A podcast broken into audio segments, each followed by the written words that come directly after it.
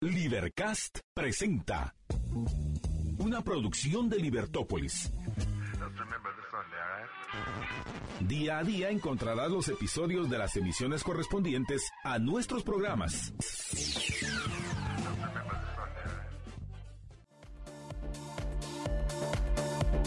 Muy buenas tardes, estimados Radio Escuchas. Estamos en una nueva emisión de su programa Libertópolis al mediodía. Les saluda Jorge Yacos. Marta Yolanda se une con nosotros en el siguiente segmento y pues hoy tenemos un programa interesantísimo. Vamos a tener, eh, recuerden que hoy es día jueves, así que hoy es día de la profe. Hoy tenemos el segmento de la profe a partir de la una de la tarde, pero antes de eso, a las 12 y 20, vamos a tener un, una conversación con José Carlos Ortega nuestro compañero aquí de estudios en la mañana, con quien vamos a hablar acerca de la entrevista que tuvo esta semana con la licenciada Alejandra Chiroy, jefa del Departamento de Padrón Electoral. Y em, vamos a tener también a las dos menos cuarto, tenemos el segmento del Hospital El Pilar y vamos a estar conversando con el doctor Dani Licardi eh, es neumólogo intervencionista y vamos a hablar acerca de los procedimientos que se pueden realizar con relación a la vía aérea y pleurales en nuestro cuerpo. Y eh, pues estos son los segmentos que tendremos hoy. Adicionalmente pues tendremos nuestra actualización diaria del proceso electoral y eh, donde vamos a comentar pues los sucesos más recientes.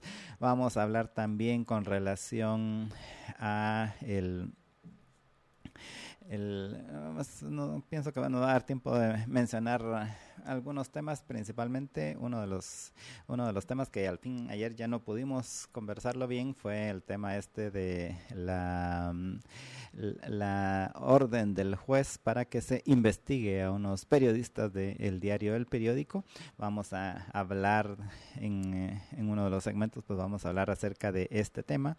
Y eh, vamos a hablar también con relación, si nos da tiempo todavía, con relación a las acusaciones de, la, expertos de la ONU hacia, que, hacia el gobierno de Nicaragua acusándolos de crímenes de lesa humanidad que eh, pues esos son algunos de los temas que vamos a estar hablando hoy.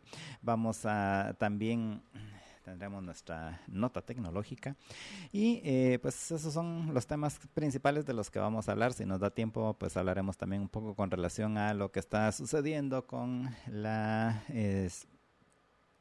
mineras que suspendieron operaciones en allá en el departamento de Izabal, en el store, y eh, las que básicamente era de esperarse que iban a suspenderse eh, luego de que eh, los pusieron en la lista negra, en la lista Magnitsky del Departamento de Estado del de, eh, el gobierno de Estados Unidos, del Departamento del Tesoro del gobierno de Estados Unidos y pues era de esperarse que fueran a, allá no fueran a poder seguir operando y pues estas son las consecuencias de esas de esas sanciones en este caso particular. Así que pues estos son algunos de los temas de los que vamos a estar conversando hoy con ustedes en su programa Libertópolis al mediodía, así que los invitamos a que no se pierda ninguno de los segmentos. Vamos a hablar eh, de todos estos temas que ya les comentamos y algunos otros más. Pero antes, pues nos vamos a ir a una pausa.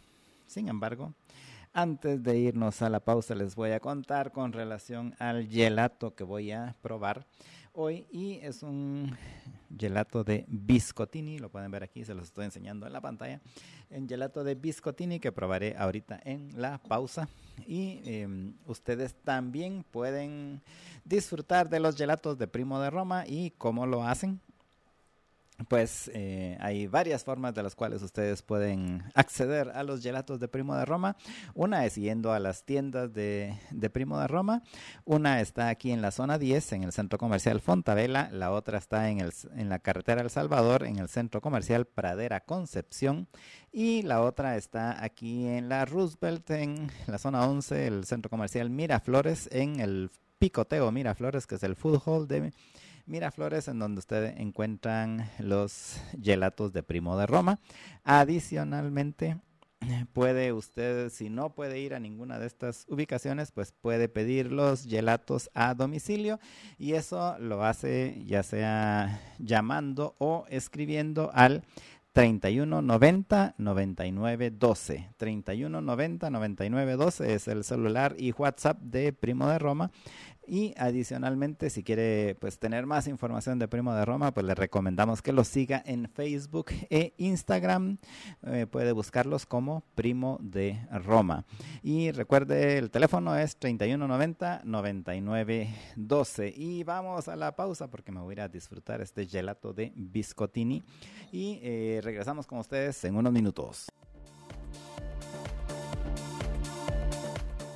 Muy buenas tardes, estimados amigos. Bienvenidos a la emisión del mediodía, o mejor dicho, bienvenida tú, Mantay Holanda Díaz, a la emisión del mediodía Libertópolis. Es para mí un gran gusto unirme al, a, este, a este camino donde vamos, pues, como bien saben los oyentes, vamos juntos, pero no revueltos, aclarándonos las ideas. Hola, George. Buenas tardes, Marta Yolanda. Bienvenida al programa. Y bueno, apreciables amigos, en este segmento vamos a, ir a nuestra actualización electoral. Por supuesto que queremos hablar de esta lamentable situación porque eso es lo que en lo que vamos a coincidir Jorge y yo esta lamentable situación en la cual están y yo sí me atrevo a decir Jorge persiguiendo a periodistas porque independientemente de que estemos de acuerdo o no con lo que ellos digan o con lo que ellos promuevan entra dentro del ámbito de la libertad de expresión, todo lo que puedan decir y particularmente cuando se trata de, personas que están ejerciendo el poder, no importa en cuál de los poderes del Estado. Así que me parece terrible lo que están haciendo, pero va, el, está haciendo el Ministerio Público y que haya un juez aprobado eh, semejante intimidación que espero que que, de nuevo, yo sin duda no coincido con la visión del mundo y los principios que, defienden varios de los que fueron autorizados que se les persiga, aunque en teoría eso quedó abierto a todos los medios de comunicación. Y yo me, yo imagino que después de todo lo que les dije a los seis magistrados de la CC, que, que se lavaron las manos en lo que respecta a, a las acciones en contra de, la, de las reformas a la ley electoral y de partidos políticos ayer, podría fácilmente encajar dentro de esas personas que están poniendo nerviosos a los que están preocupándose por hacer justicia. Sí, qué, absurdo, qué, qué tontería. Y, lamento que eso esté sucediendo porque, porque pienso que el caso contra José Rubén Zamora entra dentro de otro contexto, como también lo expliqué yo ayer y, y, que ahora vengan y, realmente están dando las, eh, las, están proveyendo de evidencia real para sustentar la, la idea que algunos han empezado y, con mucho éxito a, a, promover en Guatemala y fuera de nuestro país de que hay un ataque a la libertad de expresión, definitivamente, con decisiones como las que tomó este juez bajo solicitud de, la fiscal, de la cual vamos a hablar más adelante, eso sí encaja dentro de esa persecución. Y repito, es lamentable que esto esté pasando. Hoy les, hoy les pasa a unos y mañana les va a pasar a otros. Eso es lo que muchos no entienden. Pero, en fin, vamos a nuestra actualización electoral. No sé si ya tenemos en línea a José Carlos. Todavía no tenemos a José Carlos en línea, pero creo que eh, Jorge y yo sí podemos eh, empezar a, comentar algunas de las notas que, nos parecen eh, más importantes dentro de, este tema. Y ya que estoy hablando del tema de la Corte de Constitucionalidad, Jorge, pienso que podemos hablar acerca de, de esta solicitud de inhibitoria contra el magistrado de la CC, Roberto Molina Barreto, que presentó Manuel Archila, quien es el secretario general del partido Cabal, para que se inima, inhiba de conocer la impugnación que presentaron ellos contra la candidatura a la presidencia de Coalición Valor Unionista Suri Río Sosa, que, Quiero aclarar que, sobre todo después de ver quiénes, algunos de, los que acompañan a Suri en esta campaña de política, bajo ningún punto de vista yo votaría por Suri, ni, ni, ni, los que menos por los que la están acompañando o quienes ella está proponiendo para el, para el Congreso y, otros eh, cargos de, de cargos públicos. O sea, lo siento, pero Suri Ríos no cuenta con mi voto. Mi voto, como saben los oyentes, es hasta hoy para nulo. Y, y eso es decisión mía. Y, de nuevo, más adelante eh, tendremos una discusión profunda de por qué. Considero que hay muchas falacias y muchas, muchos eh, argumentos que han resultado ser en el largo plazo eh, peor, Jorge, que el, el de invitar a los que están decepcionados del sistema o los que sabemos que el problema es el sistema, eh, alejarlos de, de, votar eh, nulo, ejercer el derecho al voto, hay que ejercerlo, pero en lugar de quedarnos en la casa diciendo todo es una M y esto no sirve, vamos, ejerzamos nuestro derecho de voto y por lo menos sintamos orgullosos de que digamos, dije, yo vine a votar nulo, no sé si vamos a llegar al 50% más uno, no importa, pero yo vine a votar nulo y me siento orgullosa, orgulloso de ejercer mi derecho al voto. Y lo hago por mí, no lo hago por el resto. Y si la mayoría de los que han decidido no ir a votar lo hicieran, quién sabe, a lo mejor tendríamos una oportunidad mayor de, de mandar ese, ese mensaje duro, fuerte, a, los politiqueros en nuestra Guatemala en lo que respecta a, lo que pensamos no solo de ellos, sino en el caso de nosotros al menos del sistema dentro del cual vivimos. Entonces, todo esto lo digo porque yo definitivamente no voy a votar por Suri, pero me parece que es más que justo que la dejen participar pienso que si uno entiende y puede interpretar correctamente dentro del contexto el positivista jurídico que hay en nuestra Guatemala, el, esa, esa, supuesta prohibición a, los descendientes de aquellos que de alguna manera participaron en un golpe de Estado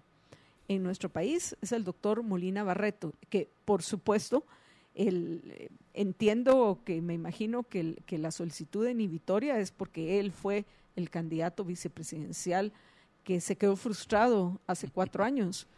Pero pienso que, que como que hay una mm, campaña para, el, para sacar de, decisiones importantes en lo que respecta a estas elecciones al doctor Molina Barreto. Primero lo hicieron en lo que respecta a, a las, a las acciones que se presentaron o las medidas que se presentaron en contra de la LEP. Se le, quitan a él los expedientes que él debía presentar, los juntan con ni más ni menos que con Leila Lemus, que, eh, por favor, aquel que niegue que ella es la, el, puente de comunicación con Alejandro Yamatei, yo no sé en qué planeta, ya no voy a decir en qué país, en qué planeta vive. Y ahora este intento, que espero le salga el tiro por la culata a los señores de Cabal, porque tienen ellos, como muchos otros, la idea de que el objetivo no es ganar en primera vuelta, el objetivo es pasar a segunda vuelta.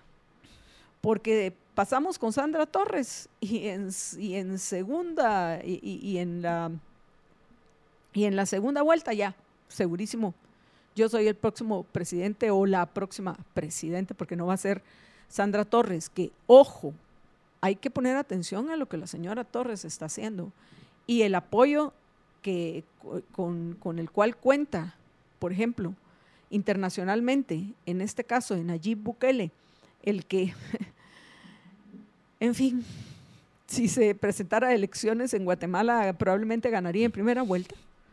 Es em, el, eh, hay que poner atención. Yo, yo pienso que se están perdiendo muchos, creen que que el, objetivo es llegar a segunda vuelta, no. Eh, Sandra Torres viene con, con, una estrategia diferente, con el objetivo de ganar en esa segunda vuelta y no ser como, como en tono de broma en, en otras ocasiones se ha dicho, ella es la que pone presidentes en Guatemala, porque llega segunda vuelta y ahí se queda. ¿Quién sabe qué va a pasar? Yo no tengo una bola de cristal, pero el, con el solo hecho de, de ver esa, e, e, esa estrategia sucia de parte de Cabal para volarse a Suri Ríos de la campaña, que es la que hoy le guste, a quien le guste. Yo ya dije, por favor, que no pienso votar por Suri porque me, entre otras cosas, me parece terrible la gente que, que mucha de la gente, no voy a decir todos, habrán contadas excepciones, pero hay mucha gente terrible de los de lo peorcito que ha habido en política en Guatemala, que ahora eso forman parte de la rosca de Suri. Entonces yo, sin duda, no voto por Suri, pero pienso que debe de dejársele participar. Y, y estas eh, acciones que, que presenta y que constitucionalmente lo puede hacer. Y, y, repito, eh, quien puede explicarlo mejor es precisamente el doctor Molina Barreto. Y mm, el, eh, repito, pienso que Suri puede y deben, eh, debe participar.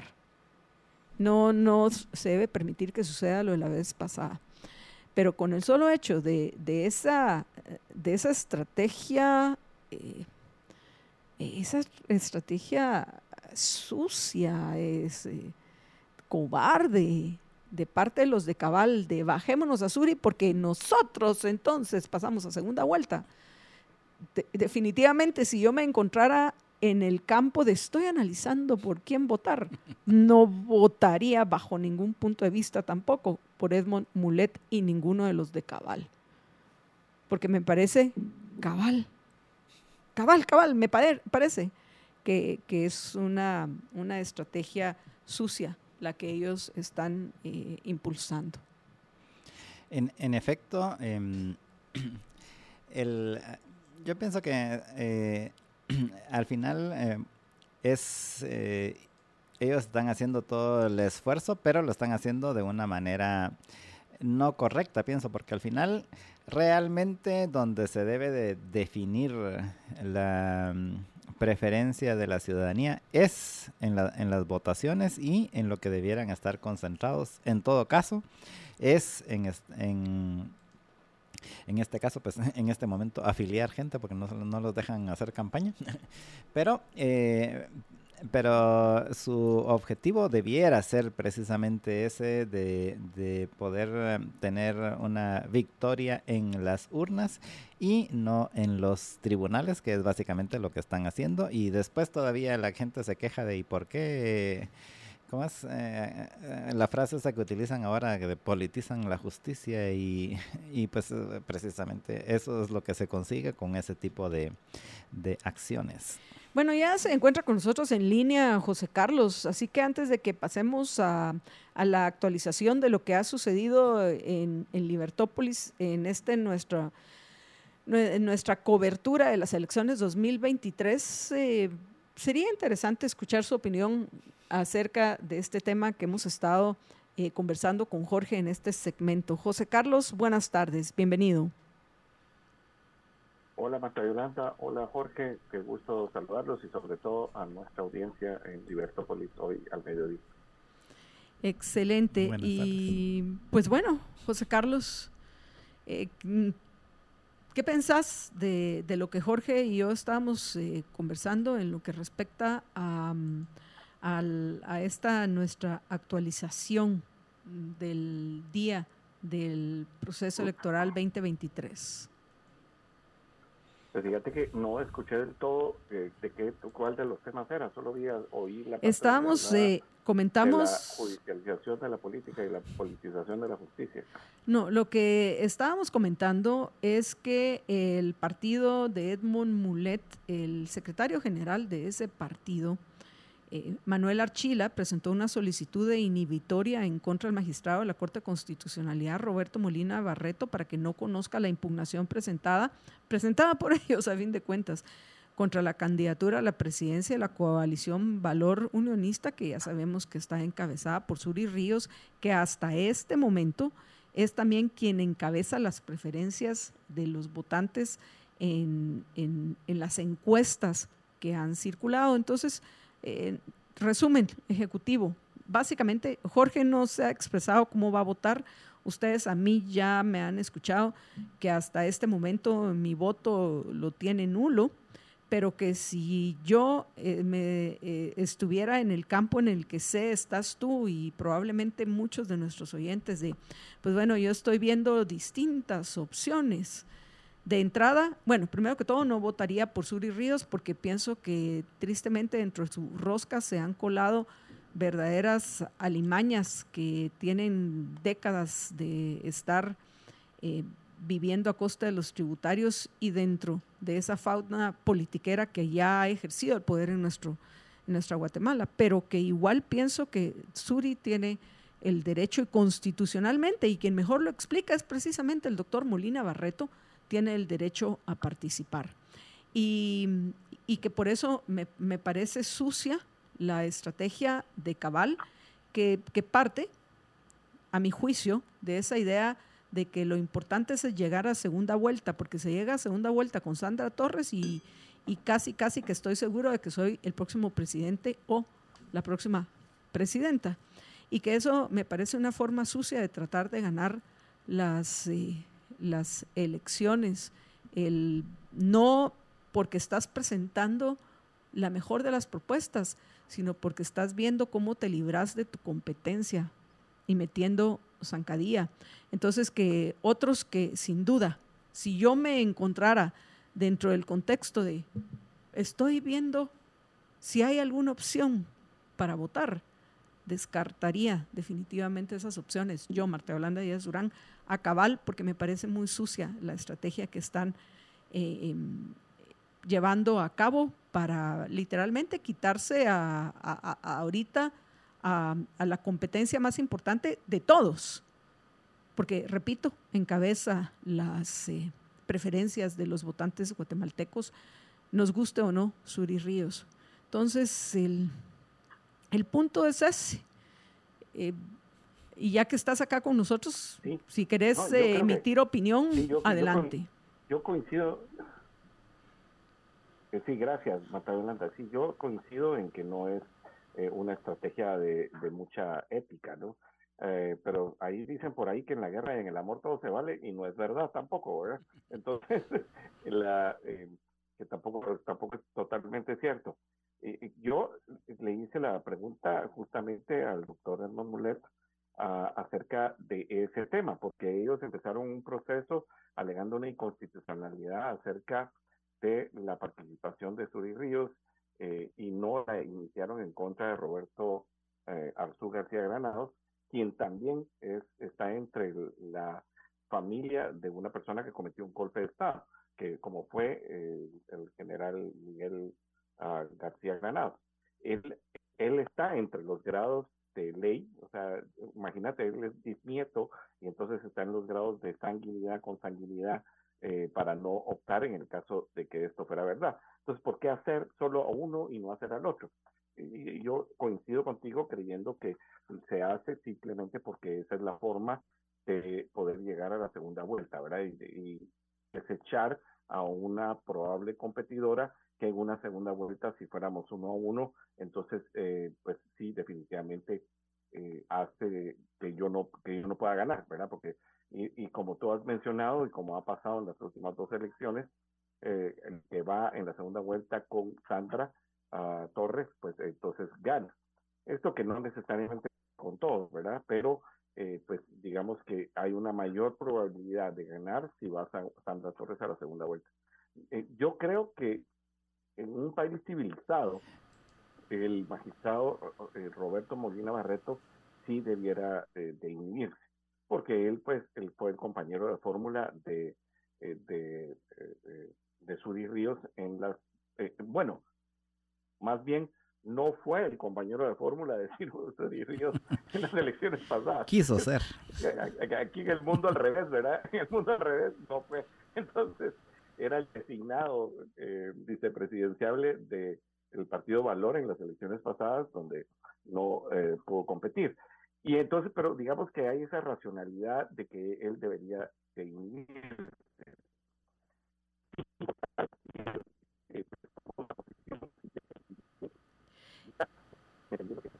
José Carlos, no escuchamos lo último que dijiste, te perdimos. Ah, ¿Podrías repetirlo? No escuchamos lo último porque como que hubo una interferencia. Así que si lo puedes repetir, por favor. Sí, que para eh, que creo que es eh, importante que el, eh, el, tema de que él se inhiba, porque aunque él pueda ser un jurista reconocido y tomar en cuenta pues la ley y no no ser ese no actuar como ese compañero de fórmula que no fue en las elecciones pasadas, pues en cualquier país desarrollado una persona que tiene ese conflicto de interés sí se inhibe. y en Guatemala posiblemente no vaya a pasar, pero eh, pues habrá que ver cómo hacemos, eh, qué, sentencia vamos a tener. Ahora, e, esa es una cosa, o sea, la actitud que tenga que tener el magistrado Roberto Molina Barreta es una, y la otra es la que tú analizabas también acerca de la actuación del partido cabal en este caso. José Carlos, y una pregunta que, que quería hacerte era, yo, yo, yo voy a pedir algo. José Carlos, ¿te importa si nos pasamos mejor a que te llamen por teléfono? Porque sí te escuchamos cortado y, pienso que debemos privilegiar que, tengamos un, diálogo que fluya. Entonces, ¿te parece que, que nos salgamos de Zoom y te llamen por teléfono? ¿Será que me está escuchando José Carlos? Creo que no. Así que mejor de una vez hacer el cambio. Sí, yo creo que está diciendo que sí. Por favor, eh, pasemos al teléfono con José Carlos y pongamos la foto que tenemos ahí de José Carlos eh, con su chaleco de Libertópolis, etcétera. Sí, George. Pues eh, es que yo quería preguntarle algo a José Carlos, pero ahora tengo que esperar a que, a que vuelva a estar en línea porque lo que le quería preguntar es qué le contestó Edmond Molet, porque eso ya no lo dijo. Solo dijo que le preguntó que por qué a Suri y no a, y no a Roberto Arzú pero ya no nos dijo qué le contestó Edmond Molet y me quedé con la duda de qué le contestó pues Edmond Molet. ahorita lo vamos a escuchar, vamos a ver si ya lo tenemos en línea. Ahorita está sacando la llamada Alex. Yo el, pienso, eh, hay, un comentario que quiero hacer, pero lo quiero hacer cuando ya tengamos a, a, José Carlos en línea. Y es, ah, ya, ya está con nosotros José Carlos. Así está mucho mejor. Y vamos a poner la foto tuya, la oficial. Ah, no, dicen que todavía no la tienen. Ah, lo tenemos otra vez en Zoom. No, estoy, estoy en Zoom en video y ah, estoy en audio en teléfono. me parece. Así puede fluir la conversación. Es todavía mejor esa, esa propuesta. Así te vemos y, te escuchamos bien. Pues bueno, eh, Jorge. Jorge iba, a preguntar algo. Sí, yo tengo una pregunta y es: ¿qué te contestó Edmond Molet? Porque solo comentaste que le habías preguntado de que por qué contra Suri y, y por qué no contra Roberto Arzú, pero ya no nos dijiste qué te contestó. Ah, bueno, sí, cierto, que se hizo, se, se, excusó como, como alegando ignorancia de que eso no era, y eso yo creo que es el punto en la conclusión de lo que quería decir, que si realmente el Partido Cabal estuviera queriendo defender la Constitución, como dice que está haciendo, entonces hubiera tenido que impugnar también la candidatura del vicepresidencial de, UNE y del vicepresidencial de Victoria y también la de la de Roberto Arzú de Granados. O sea, son, son en todo caso cuatro o cinco ah, candidaturas que podían tener eh, conflicto con la Constitución, no voy a decir con la ley electoral, sino que solo con la Constitución, porque lo que dice el comunicado de Cabal es defender la Constitución. Entonces, si vamos a defender la Constitución, defendámosla de veras, no, no solamente políticamente, eh, partidariamente, ¿verdad? Y, y, pienso que el comentario que le hiciste eh, refleja lo absurdo de la interpretación que se ha hecho de la Constitución, en el sentido, imagínate que Roberto Arzú García Granados tenga que pagar por los pecados de su, ¿qué es? Tatarabuelo, no, bisabuelo que, que a saber a saber siquiera si lo conoció por, y, y que y que no ni, lo conoció seguro que no lo conoció. Entonces imagínate eh, que tengas que sí primero eso que no puedes pagar por los pecados de alguien más verdad segundo que todo y yo creo que el, el punto tiene que ver eh, justamente que en la el artículo constitucional no se refiere a eso, se refiere a otra situación completamente diferente. Y hay, aquí lo que se quiere es descalificar a alguien que tiene posibilidades. Es plenamente casuístico.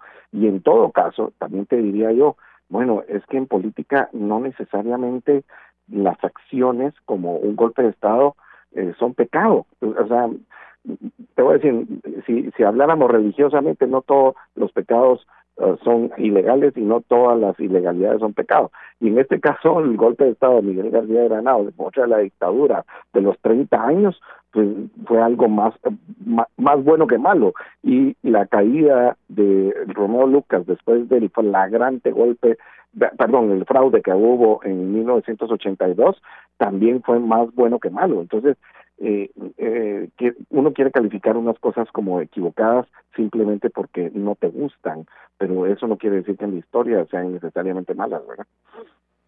Lo que yo quería comentar es, lamentablemente, bueno, no lamentablemente, uno tiene que aprender que en la vida uno emite juicios dentro del contexto y que tenemos que plantear el contexto sin falsear la, la, evidencia o los hechos del contexto para que podamos llegar a un juicio que sea verdadero. Pues al fin la verdad no es aquello que a mí se me antoja que sea, ni yo tengo mi verdad, ni Jorge su verdad, ni tú tu verdad.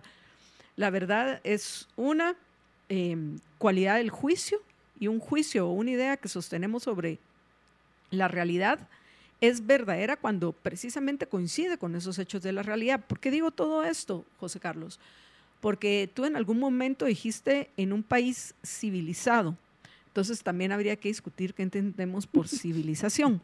Pero dentro del contexto guatemalteco y, sobre todo a, raíz de, la, de varias de las recientes resoluciones de, de, la mayoría de los actuales magistrados de la Corte de Constitucionalidad, parece ser que el único que medio tiene clara la, idea es precisamente el doctor Molina Barreto.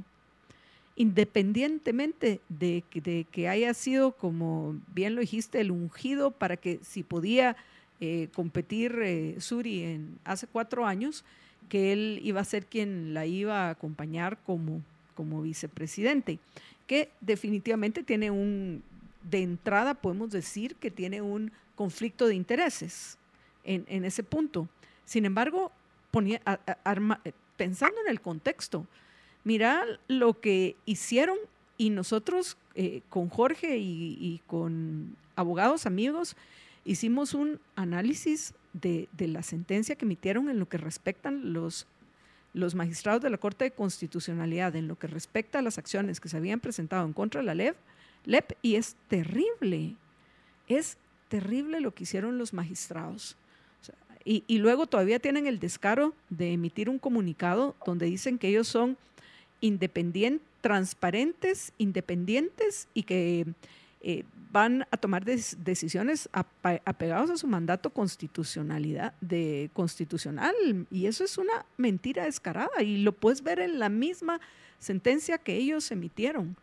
Y cómo con su sentencia están violentando esa constitución que dicen que están respaldando. Así que para mí, de independientes no tienen nada. Por eso, en, la exsecretaria general de eh, Alejandro Yamatei y hoy el vínculo entre el presidente y la Corte de Constitucionalidad. Y por ahí me han contado que la señora es una señora de carácter y que se impone. En ella van a concentrar todas las acciones y ella les presenta una propuesta totalmente wishy-washy, simple y sencillamente para ver cómo salimos de este clavo y, de una vez de que le caramos sin lugar estas, estas acciones. Ese era el objetivo. Y que vengan a, tengan el descaro de decir que son independientes, transparentes, nada que ver, y apegados al mandato constitucional, tampoco.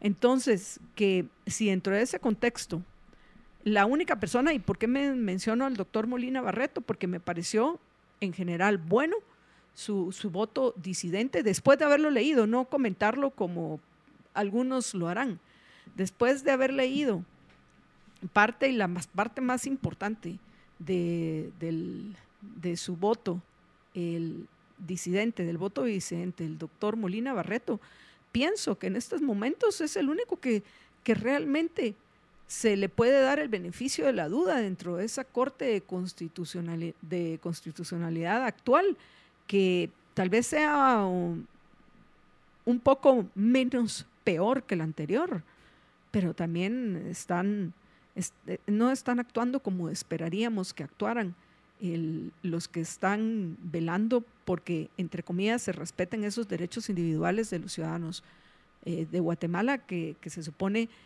eh, están eh, claramente reconocidos y deben de ser defendidos según la Constitución.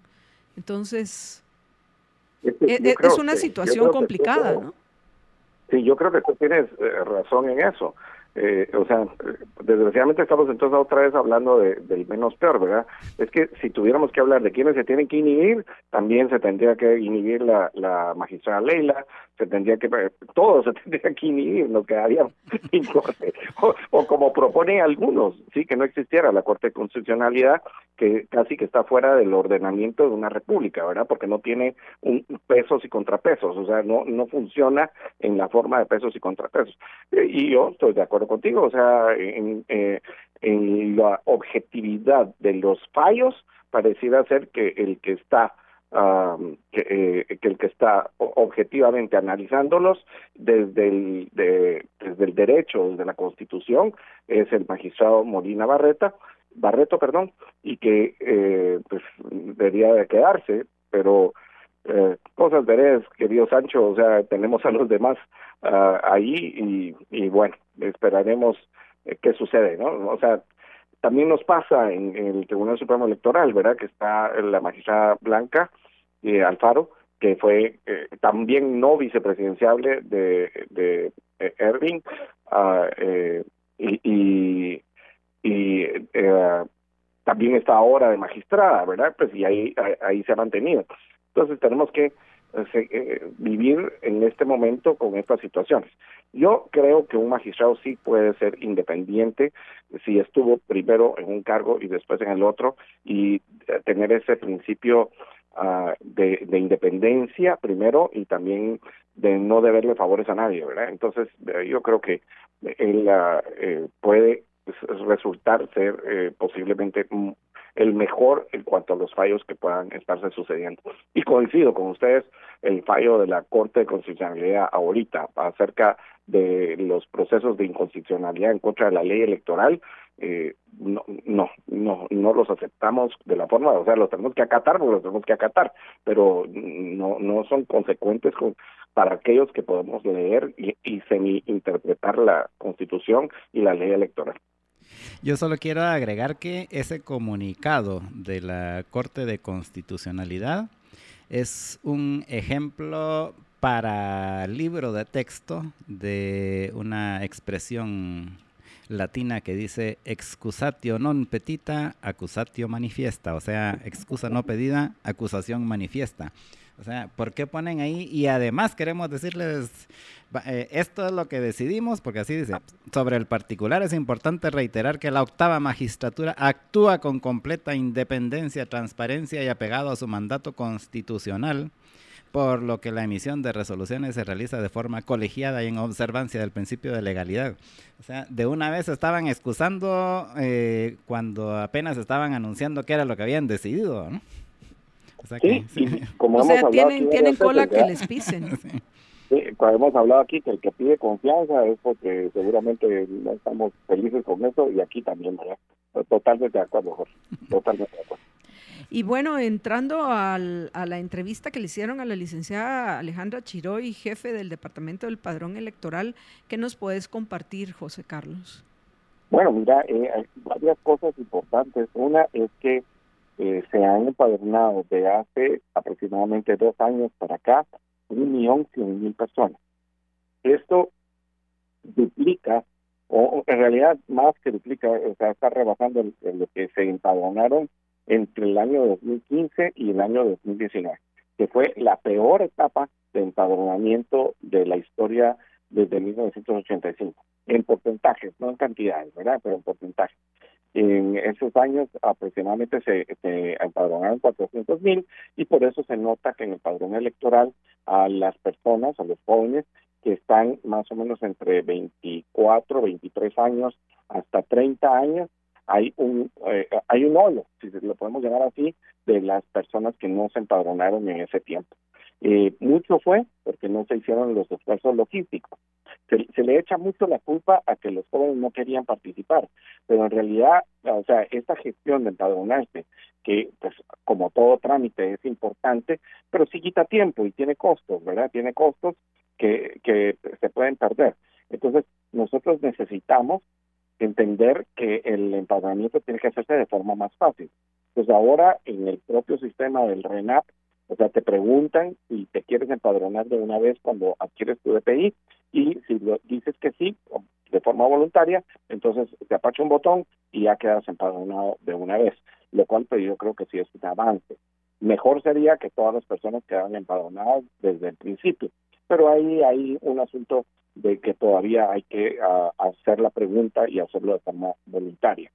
Eh, y por el otro lado, pues sí ha habido un mayor interés de llegar a ciertos lugares y puntos como centros comerciales, universidades, eh, a empadronar a, jóvenes, ¿verdad? Y bueno, a las personas también que no son tan jóvenes y que se han querido empadronar. Entonces, un millón cien mil, se espera que más o menos esta cifra para el 25 de marzo eh, eh, sí, 25 de marzo, que es el último día para el empadronamiento, ese día estemos en el uh, eh, un millón doscientos cincuenta mil personas. Entonces, eh, empadronadas. Esto llegaría más o menos a nueve millones doscientas mil personas las que estarían eh, listas, aptas para votar en los comicios del 25 de julio. Eso creo que es de lo más importante, todo ese esfuerzo que se está haciendo, uh, todo lo que es eh, tener esta conectividad para tener las uh, diferentes, eh, para, para, tener el padrón claro, tanto, por ejemplo, los que han fallecido, que no, que no voten, como ese meme que aparece ahí del señor que llega a buscar a su esposa al centro de votación todos los cuatro años, ¿verdad? porque porque dice que votó pero que había fallecido hace 10 años. Bueno, eso para que no aparezca, eh, que no aparezcan los, los fallecidos. Eso está ya en línea entre el RENAP y el Tribunal Supremo Electoral, creo que es un avance. Es también importante que en, la, en el sentido también este se están pidiendo a los diferentes lugares, tanto al, en, los lugares uh, como el organismo judicial, para aquellas personas que han perdido sus derechos civiles y políticos y que esas personas estén fuera del padrón en esta época, también a las diferentes uh, instituciones como el Ejército, la Policía Nacional Civil y las uh, policías uh, municipales de los 340 municipios que puedan pasar la, las personas que están eh, en estas instancias porque la Constitución y los fallos de la Corte de Constitucionalidad impiden que estas personas eh, voten. Entonces, creo que ahí eh, la depuración del, padrón electoral es un tema importante y sobre todo pues el empadronamiento. También hablamos acerca del empadronamiento para los extranjeros. Y, ah, bueno, tal vez una de las buenas noticias es que el empadronamiento ya se puede hacer en línea. Y eso creo que es una, una maravilla, que el empadronamiento y se puede hacer en línea, simplemente eh, ingresa uno a la página del Tribunal Supremo Electoral, que es www.tse.org.gt y se va al lugar de empadronamiento y ahí pues uno ya llena los datos y tiene que subir la foto de su DPI y ya con eso pues quedas empadronado para poderte para poder votar. esos son temas que yo creo que considero que son importantes. Gracias. Eh, sí, Jorge. Solo quería que pusiéramos la imagen eh, de las personas que están empadronadas por edad, que se ve cabal el efecto este que mencionaba José Carlos hace un rato. De eh, cabal, hay una franja de edad ahí de 26 a 30 años que es menor a la cantidad de empadronados a la que hubo a las de arriba de 30 años y a los de abajo de 25. y en, en los dos, ahí en la gráfica pueden ver eh, las mujeres y hombres y en ambos rangos, en ese de 26 a 30, van a ver que es más pequeña la cantidad y en términos absolutos que los empadronados de 31 a 35 y también que los de 18 a 25, ¿verdad? Que es cabal ese efecto que mencionaba José Carlos. Y yo creo que eso es, eso es muy importante, ¿verdad, Jorge? Porque eh, justamente pues el, eh, se nota que, la, que las capacidades logísticas del tribunal hacen una diferencia. Yo insisto que mucho de lo que se perdió en el año 2019, ah, para las elecciones de 2019, fueron los gastos excesivos que tuvo el tribunal, la magistratura anterior, para ir a la búsqueda del voto en el extranjero. Y, y entonces, eh, aquí se nota, se nota que si hubieran hecho otro otra forma de trabajo, se hubieran podido empadronar más jóvenes y participar de la vida y las decisiones políticas de nuestro país. El, eh, José Carlos, ¿algo más que querrás agregar antes de que terminemos? Sí, bueno, mira, tal vez, eh, bueno, ya hablamos de las inconstitucionalidades que me parecen aberrantes. Eh, creo que también otra de las cosas importantes voy, a terminar con el voto nulo, a ver si logro convencer a Marta Yolanda. Si logro convencer a Marta Yolanda, me tiro para, para, para, diputado, me tiro para presidente, pero no en estos, sino en unos ocho años. Entonces, bueno, pues todavía estamos jóvenes. Bueno, la cosa es que el, eh, se, se, conformó una misión de observación electoral que se llama MOEGT, eh, por siete organizaciones, que yo creo que es muy importante. Está ahí así es el ICEFI, uh, Guatemala Visible, la CONFECOP, que es la las cooperativas, uh, 12, eh, ahorita no recuerdo las otras dos, y bueno, pero eh, básicamente es una observación electoral y, yo, y también CACIF ya llegó a Tribunal Supremo Electoral con la famosa PRODE para hacer la observación electoral. Eh, eh, yo creo que es magnífico que diversas organizaciones estén viendo la, la, la observancia la, electoral en todo el proceso, no solamente el día de las elecciones, sino que antes y después. Y esto pues ha ayudado mucho a, a hacer las denuncias adecuadas en el momento adecuado. Eso sería una rápida eh, después una muy buena es que, bueno, eh, voy a decir esto, después digo la magnífica noticia, eh, Creo y vos tuvieron su, uh, sus presidenciales el domingo, ¿verdad? En Creo, pues el uh, doctor Francisco Arredondo lleva de vicepresidente al, al general Francisco Bermúdez y en voz está eh, Manuel Villacorta, el, también doctor Manuel Villacorta, solo que él es sociólogo, y lleva a un Mario, eh, Mario García, si no estoy mal, de vicepresidencial de una persona que es empresaria y trabaja en asuntos de bolsa de valores. Interesante, debería conocerlo, no lo conozco, pero tal vez la mejor noticia que tenemos acerca de vos es que sacaron a Mario Tabacena de quien iba a ser candidato a diputado por el Parlacén. Y yo de eso sí me alegro, perdonen, pero tengo mucho que alegrarme para que decir que Mario Taracena Díaz no va a ser candidato para diputado y que posiblemente termine su periodo de diputación el 14 de enero de año 2024. Es una persona que yo creo que ha hecho mucho daño a la democracia y al Congreso de la República. Esa es una importante. Seguimos con otra importantísima y es este tema de la compra del software a, esta empresa TASIS, señalada, eh, eh, señalada en varios lugares por un monto de ciento de 35 millones más que la segunda oferencia. O sea, 114 tenía PBS y así 35 millones de quetzales más. No podemos entender cómo es que eh, sea eh, 35 millones más cara.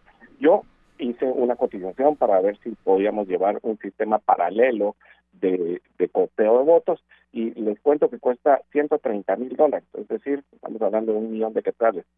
Si le sumamos transmisión y otras cosas, no va a llegar a, a es que no va a llegar ni a 10 millones, pues, o sea, dos millones de dólares, serían 16 millones de quetzales.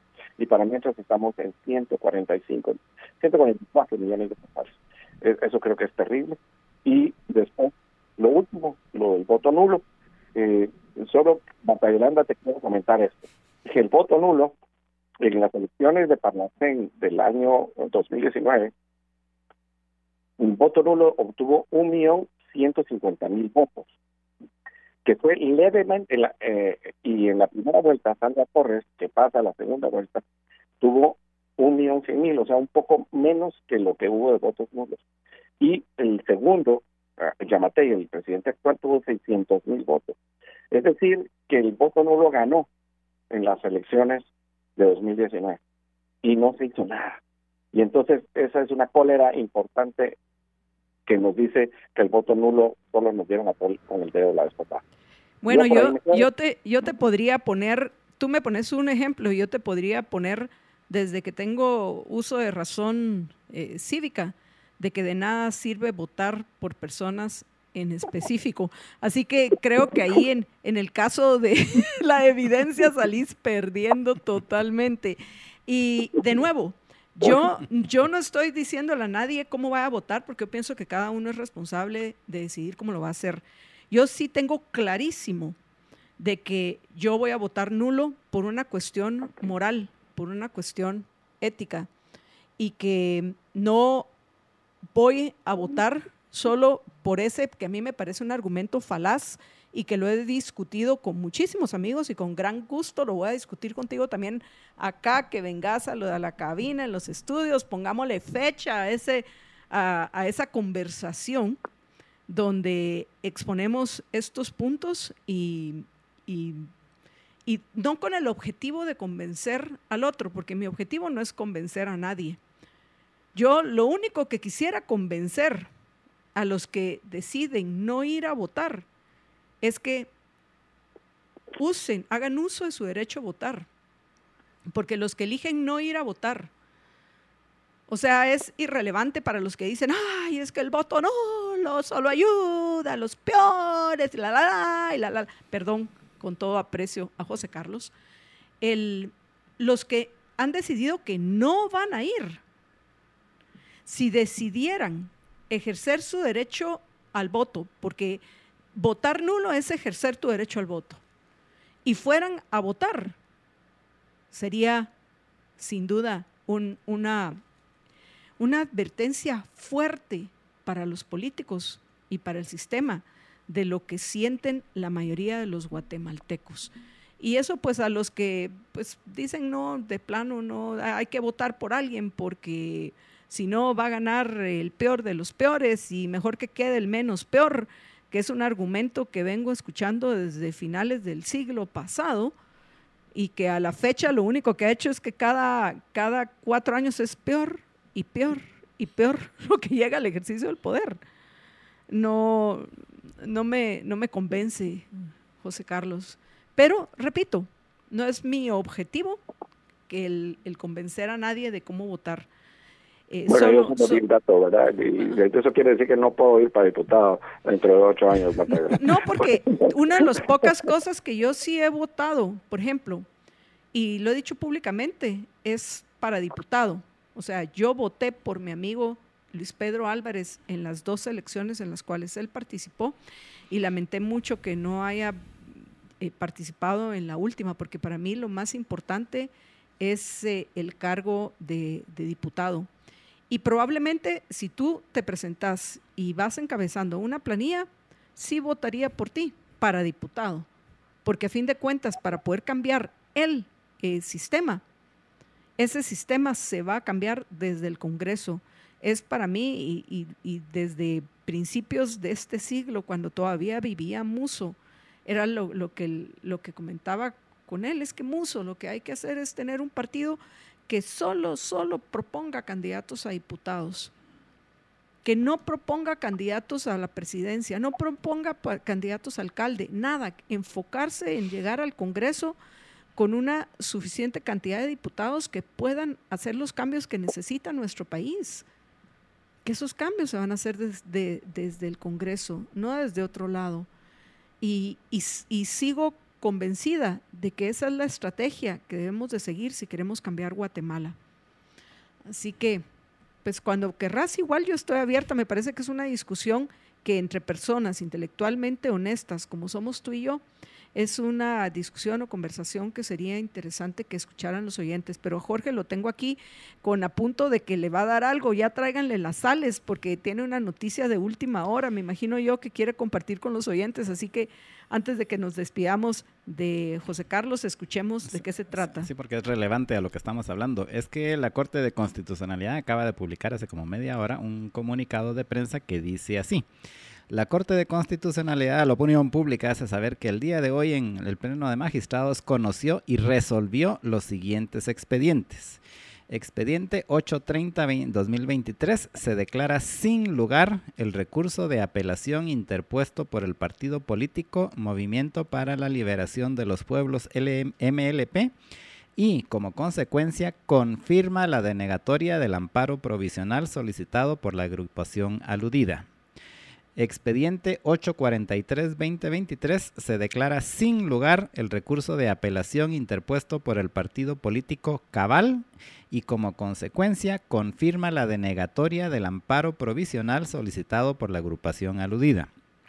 Expediente 888-2023 se declara sin lugar el recurso de apelación interpuesto por el partido político Todos y como consecuencia confirma la denegatoria del amparo provisional solicitado por la agrupación aludida. Y expediente acumulados 907-2023 y 908-2023 se declara sin lugar los recursos de apelación interpuestos por el partido político Podemos y David Esteban Pineda Barrios y, como consecuencia, confirma la denegatoria del amparo provisional solicitado por la agrupación aludida. Asimismo, se hace del conocimiento que todas las resoluciones anteriormente indicadas fueron resueltas por unanimidad. O sea, básicamente se queda como están. Los que están inscritos están inscritos y los que no están inscritos no están inscritos. Sería el resumen de este comunicado.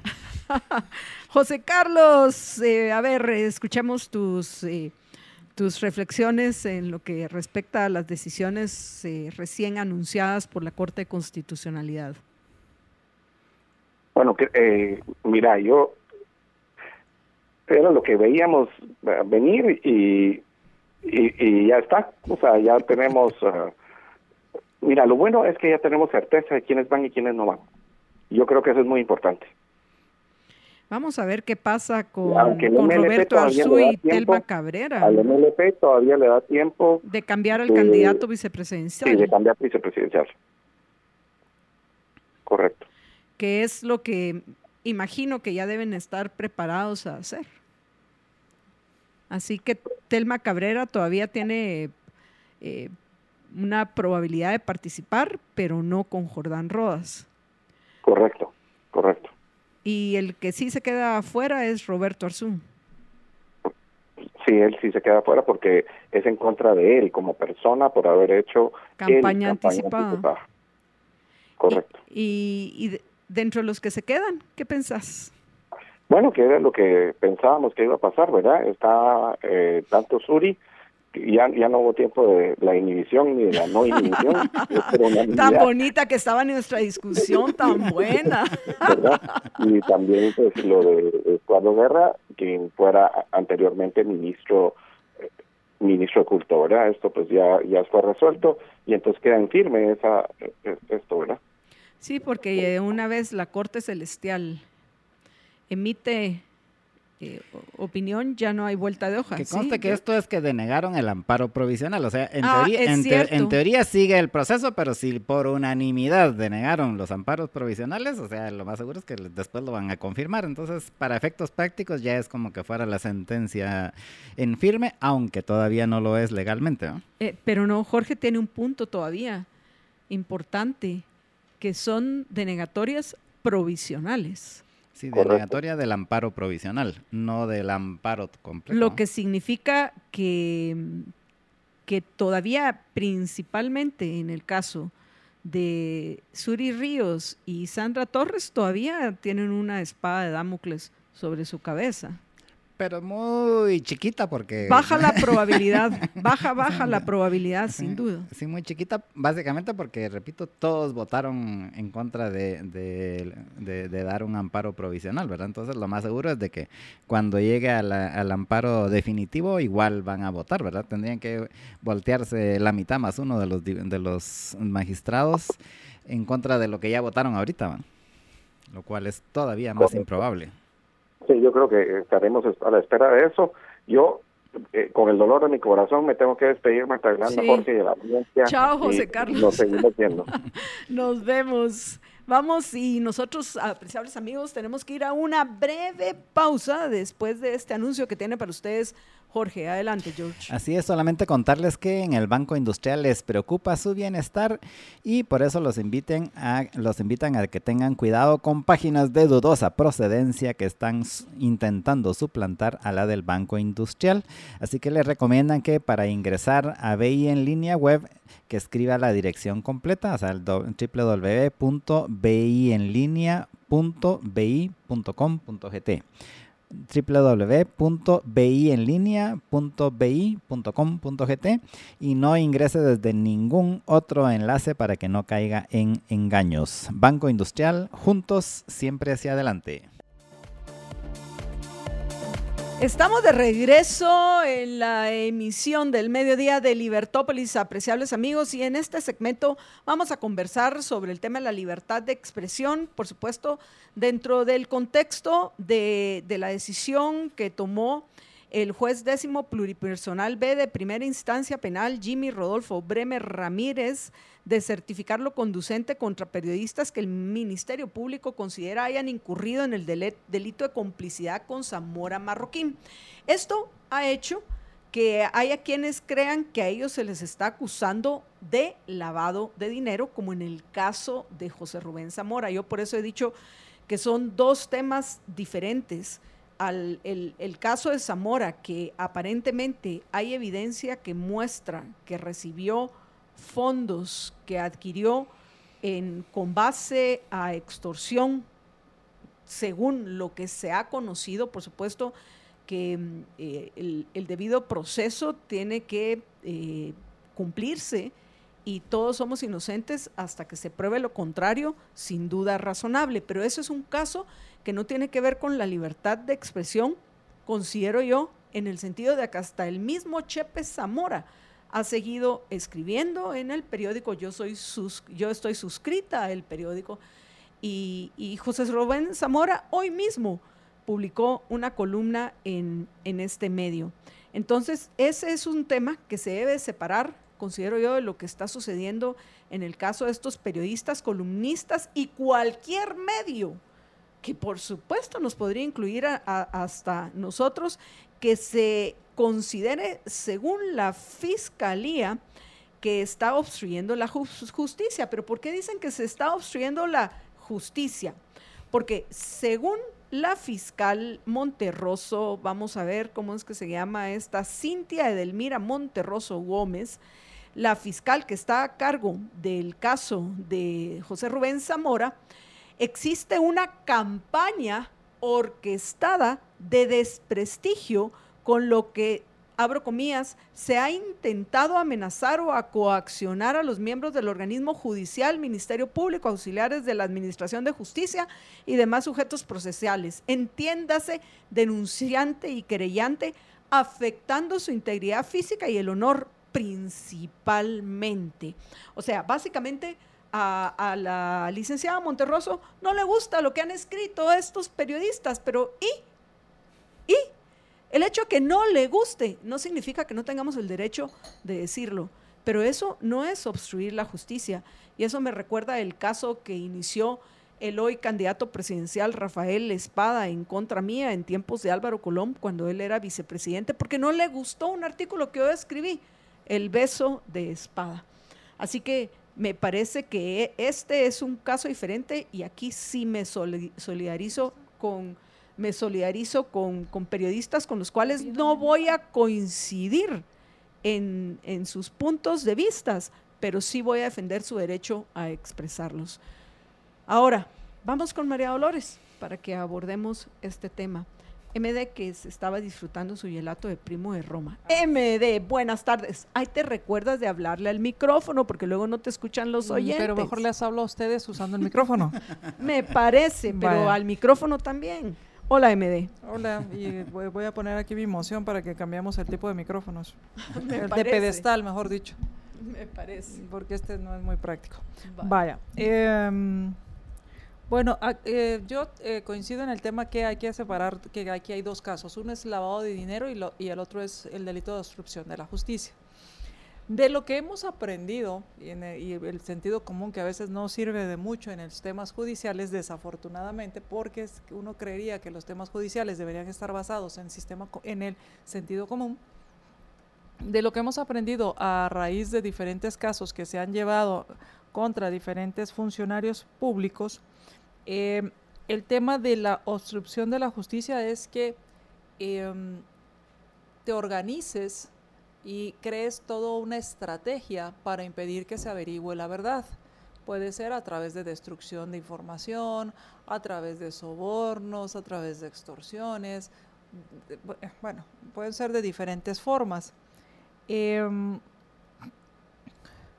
y el punto aquí es que en la, eh, en la audiencia que hubo en contra del señor eh, José Rubén Zamora, pues durante esa audiencia, que fue el lunes, el martes pasado, pues resulta que eh, la fiscal em, va, llama a, pide, solicita que se investigue a un grupo de columnistas y periodistas porque estaban en complicidad supuestamente con el señor Zamora para em, obstruir la justicia. ¿Y cómo era según esta eh, complicidad o esta organización? Pues a través de, em, de generar opinión o generar eh, investigación que desvirtuara, y creo que por ahí sale el nombre del señor González, del señor Navarijo, no, ahorita no recuerdo bien el nombre, del señor Navarijo, como recuerdan que se convirtió de acusado a testigo protegido o a colaborador eficaz, eh, mejor dicho, colaborador eficaz. Y entonces que esto pues atentaba contra, em, contra el eh, contra el proceso y, el caso y afectaba a esta persona como colaborador.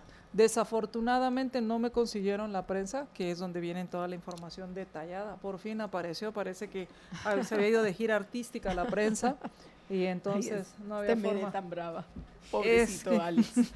entonces, em, en, esta, en esta situación, em, pues lo que pasa es que em, dice, vamos a ver, eh, dice, ah, ah, ah, mm, mm, mm, aquí está. Esto, y voy a leer las declaraciones, página 3 de Prensa Libre de día de ayer. Esto obviamente el señor José Rubén Zamora Marroquín no lo podría realizar. Es tesis de esta fiscalía que para poder realizar esto se ha apoyado de las personas que ya anteriormente indiqué y que repito sus nombres y dijo una serie de nombres. Más adelante mencionó publicaciones específicas en las que, según el MP, se pondría en peligro al testigo del caso Ronald García Navarijo.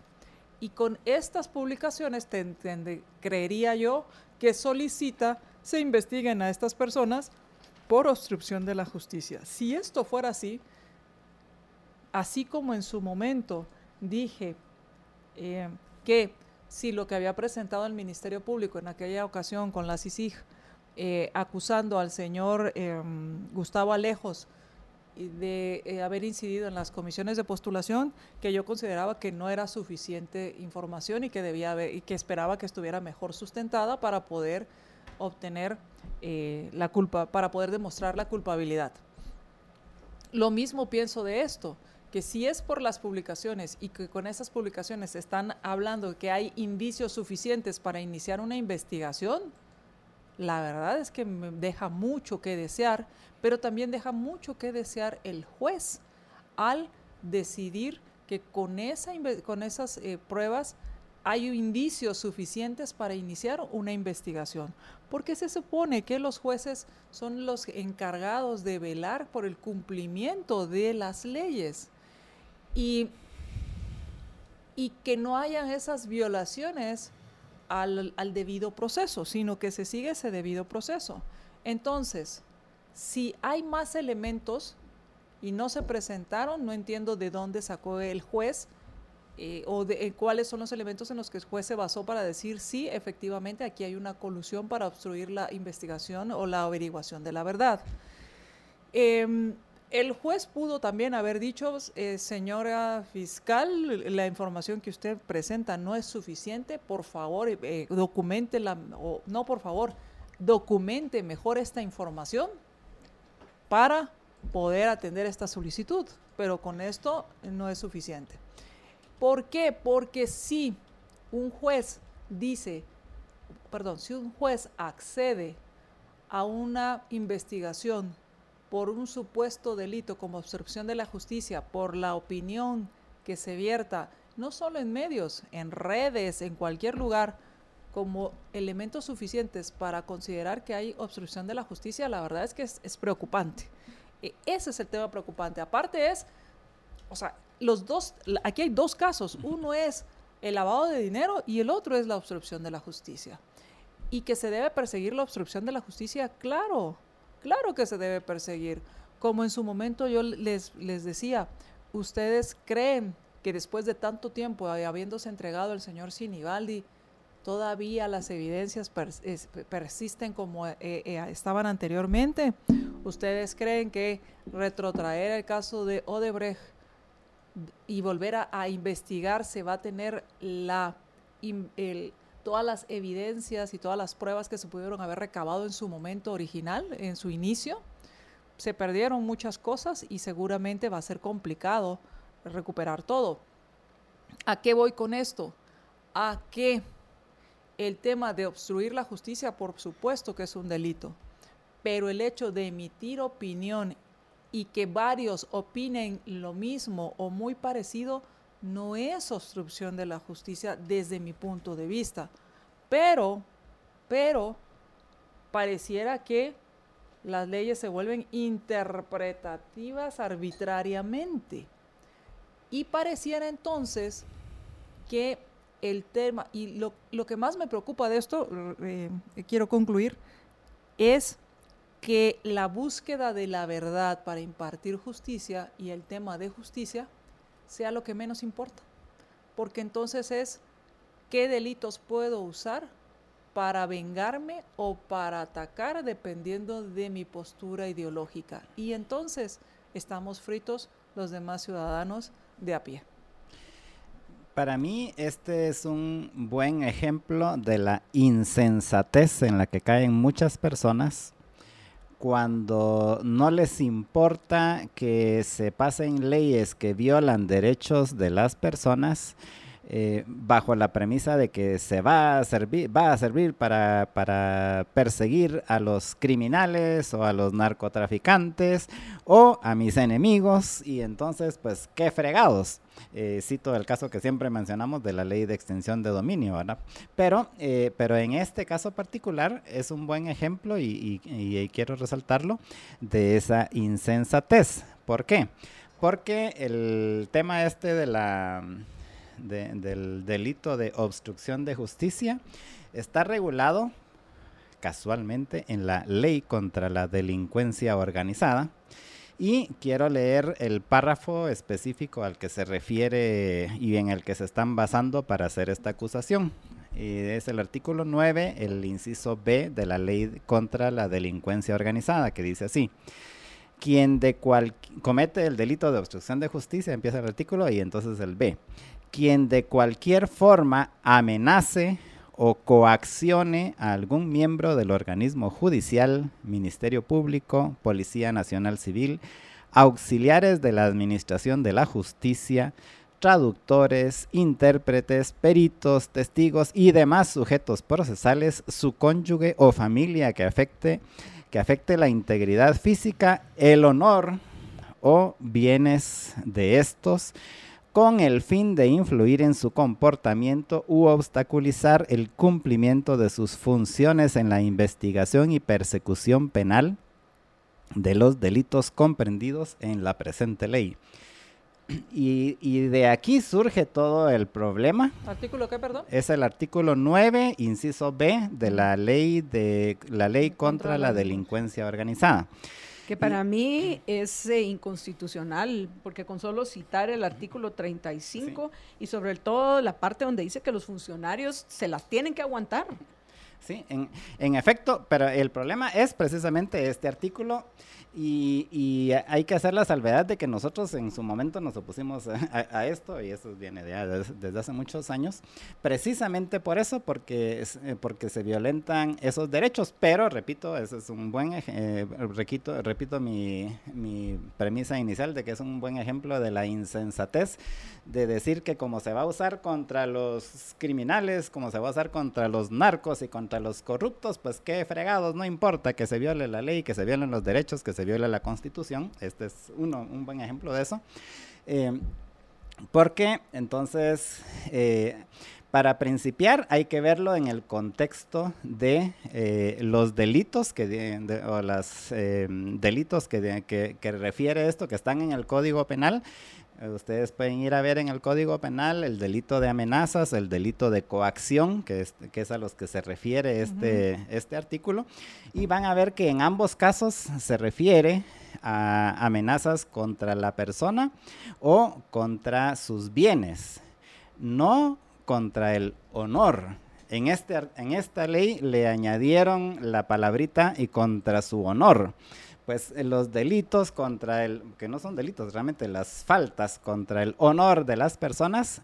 Eh, existe, el tribunal de imprensa. Exactamente.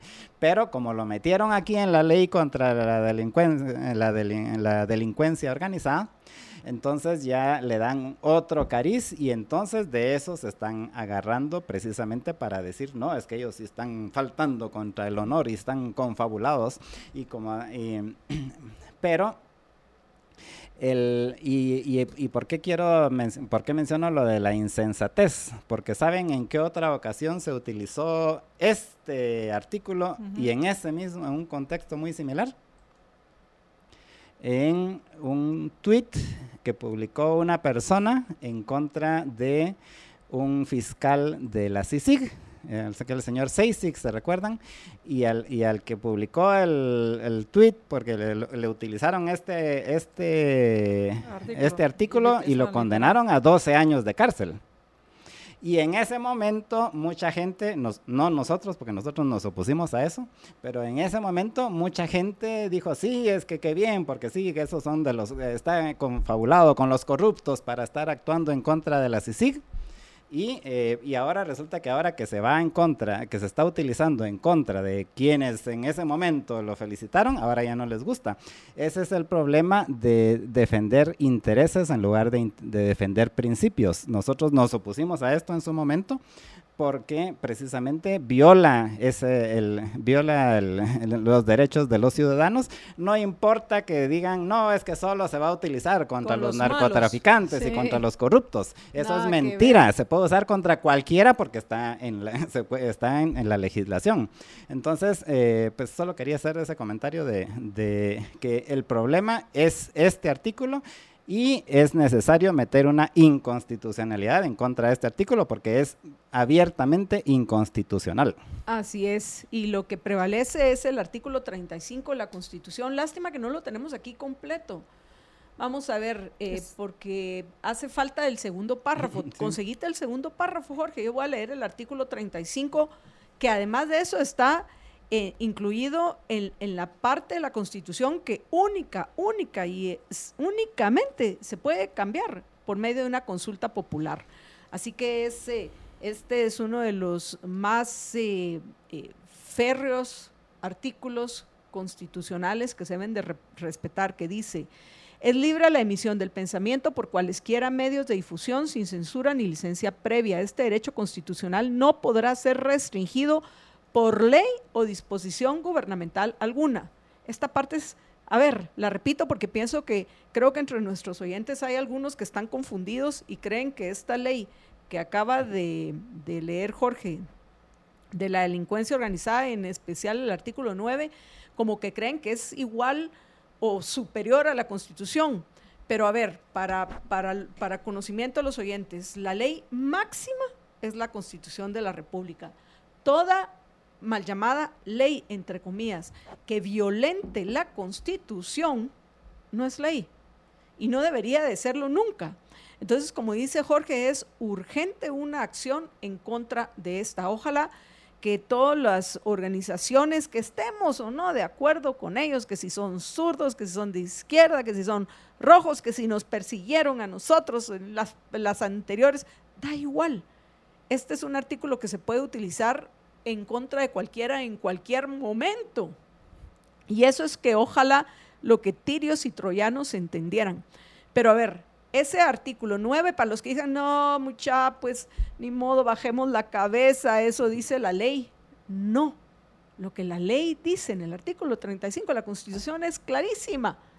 Es libre la emisión del pensamiento por cualesquiera medios de difusión sin censura ni licencia previa. Este derecho constitucional no podrá ser restringido por ley o disposición gubernamental alguna. quien en uso de esta libertad faltare al respeto a la vida privada o a la moral será responsable conforme a la ley. Y la ley dice que ahí están los tribunales de imprenta. Pero ya tenés el, el, segundo párrafo del artículo 35, Jorge. Sí, dice así, no constituyen delito o falta las publicaciones que contengan denuncias críticas o imputaciones contra funcionarios o empleados públicos por actos efectuados en el ejercicio de sus cargos. No hace de la delimitación, pero no a los del organismo judicial o a los del Ministerio Público. Los funcionarios y empleados públicos podrán exigir que un tribunal de honor integrado en la forma que determine la ley, que está en la ley de libre expresión, declare que la publicación que los afecta se basa en hechos inexactos o que los cargos que se les hacen son infundados. El fallo que reivindique al ofendido deberá publicarse en el mismo medio de comunicación social donde apareció la imputación. A ver, George. Sí, a ver, sí, eso está en la Constitución. Es del artículo 35. sí, lo que me da la atención es, que al final también son bien detallistas, ¿verdad? O sea, hay cosas que llegan pero, al detalle. Pero, pero, el, punto, el, punto, es clarísimo. Todos aquellos que están en el ejercicio del poder les puedes decir lo que quieras. No, yo entiendo el punto. Lo, lo, que me llama la atención es eso que siempre hablamos de estas instituciones todas desarrolladas donde casi que te dicen hasta cómo te tienes que vestir. El punto central es que la libertad de expresión no puede ser limitada y se entiende como libertad de expresión esa crítica a la, a las, a la función, a las acciones de los funcionarios o de los, de los gobernantes o de quienes están en el poder, esa crítica o ese elogio también, porque no, hay quienes lo elogian, eh, de las acciones de quienes están en el poder. Creo que al final esto es muy claro eh, ahora, una de las preguntas solo, Solo, perdón, un comentario, porque creo que eh, por lo menos Walman no le entendió a Jorge lo que dijo, porque dice muy bien JJ, quedó claro, la acusación está en ley. Sí, pero en una ley inconstitucional. Es legal, no legítima. Porque básicamente es lo que, lo que te están diciendo es sí. Sí, pero mi punto Llevémonos a todos los susurritos del periódico. Y está, estuvo tan mal utilizada por la CICIG como está tan mal utilizada por lo, el juez y la, y la fiscal está. Como la, por la actual fiscalía, o sea, por la anterior fiscalía como por la actual fiscalía.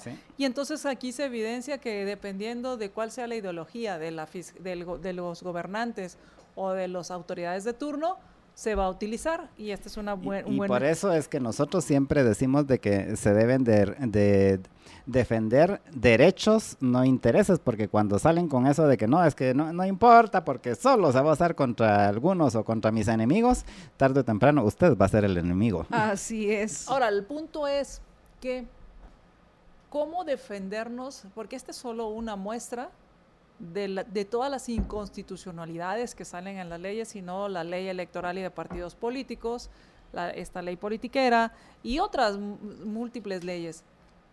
Se supone que no deberían violar la Constitución y se supone que son las el organismo judicial o el poder judicial el que sirve de contrapeso a abusos del ejecutivo, a abusos del legislativo y que sirven como una barrera o una defensa para el ciudadano. En cuanto que si el legislativo saca una ley de este tipo, en las cortes es donde se puede limitar este abuso. Pero ¿cómo hacer para que fuera algo como, no sé, un poco más, más rápido, más automático, que no se necesite que haya que presentar una inconstitucionalidad cuando es notoria la, la inconstitucionalidad. Que así debería de ser y así es como lo enseñan en las clases de derechos, pero básicamente en la práctica lamentablemente es que al final está hecho para que el ciudadano se aguante. Es que es más caro. Lamentablemente dentro de la misma Constitución, por eso los que los que conocemos pro reforma saben que lo que busca esta iniciativa para cambiar la Constitución es eliminar en la medida de los posibles las contradicciones, contradicciones que hay dentro de la misma constitución. Pero al final eso lo que implica es el, el, origen de todos los problemas, que tenemos que entender que este es el sistema de incentivos perversos dentro del cual vivimos que atrae al ejercicio del poder en los tres poderes del Estado, atrae a su ejercicio a los peores representantes de nuestra sociedad. Y a mí me llama mucho la atención. En general, con contadas excepciones. Esa idea que nos inculcan en, la, en el sistema educativo formal estatizado, que lo que sale del legislativo y las, y las tablas de Moisés, no hay más. Y que pareciera que... Que es ley escrita en piedra, quieres decir. Y que son sagradas. Para quienes creen en, las tablas de, o en, en la eh, tradición judeocristiana, es, es palabra divina y que no puede ser cuestionada. Porque muchas veces se dice y se cree que todo lo que sale del Congreso es sagrado e incuestionable. Ese Congreso que muchas veces todos dicen que son una bola, no digo todos, pero sí muchos de ellos, corruptos, eh, vividores del Estado y que hablan de la poca calidad moral y ya no digamos intelectual de muchos de los que llegan ahí. Sin embargo, una vez eso que ellos aprueban se convierte en ley, como que pareciera que fueron los iluminados por alguna divinidad, y entonces ya no hay que cuestionarlo. Y creo que esa mentalidad servil que al gobierno le conviene, está muy bien escrita en las recomendaciones que hace Karl Marx y Engels en el manifiesto del Partido Comunista, porque una de esas recomendaciones es apoderarse de la educación estatal. Y de nuevo, por ahí te estaban diciendo que, y que Marcela te dijo que hay que leer la ley, sí, pero la primera ley que hay que leer es la constitución, es que es la ley más importante. Pero hay que leer la ley para entender, entender si es legítimo. Porque, pero, ojo, lo, que, lo, que, es legal no es ¿sabes legítimo. ¿Sabes qué es, lo interesante? Que miras ese enfrentamiento, enfrentamiento entre tirios y troyanos. Entonces, ahorita como que quieren venganza en algunos y de, de que hoy así es y la mayoría de los ciudadanos que lo que queremos es vivir en una en, en, en, una sociedad donde podamos intercambiar y cooperar en paz los unos con los otros vemos cómo se atacan y a su conveniencia defienden legislación que debería de ser eh, totalmente eliminada o acciones que van en contra de los como bien dijo Jorge los que consideran sus enemigos pero olvidando que los enemigos ayer eran ellos y pueden volver a hacerlo mañana. Entonces esa, e, e, esa legislación, así como la están usando ahora en contra de unos, los pueden usar en contra de ellos dentro de un año, dentro de dos años. O, como el descaro de Sandra Torres de utilizar la ley de femicidio ah. para cuestionar, para evitar que la, que, la, criticaran. Eso también es terrible. Pero bueno, se nos acabó rápidamente. y ya viene el doctor Dani Licardi. Lo último que quiero decirles es que vale la pena que lean la ley de Bastiat para entender qué es una ley.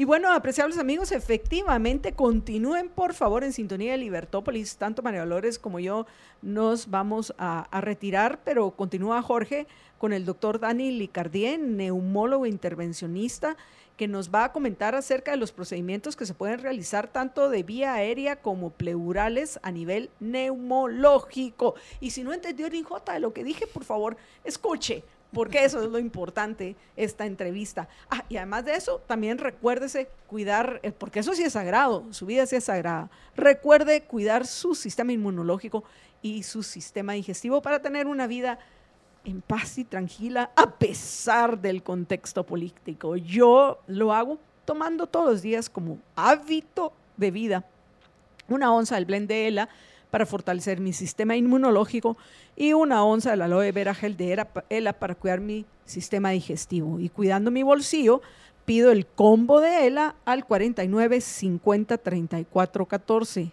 El WhatsApp de ELA, lo repito, 49 50 34 14. Aquellos que compran el blend de ELA en GNC o GNC, recuerden pedirlo como tal, el blend de ELA. Nos despedimos, MD y yo, MD. Hasta, la, próxima. Cuídense muchísimo, que una sola vida tienen. Eh, sean felices con este importante anuncio que les tiene Jorge y me despido en 30 segundos. Así es, solamente recordarles que Mr. Self Storage es el líder en Centroamérica de la industria del autoalmacenaje. Tiene presencia en tres países, 12 ubicaciones, más de 3.000 espacios y 22 años de experiencia. Así que usted puede reinventar su espacio eh, con las bodegas de Mr. B Storage. Puede sacar todas las cosas que no necesita utilizar todo el tiempo de su oficina, de su casa. Las puede poner en las oficinas de Mr. B Storage y aprovechar mejor el espacio. Para más información, le invitamos a que visite el sitio mrbstorage.com, mrbstorage.com o llámalos al 2314 49 49. Mr. B Self Storage, encuentra tu espacio. Cuídense muchísimo, que una sola vida tienen. Sean felices, muy, pero muy felices.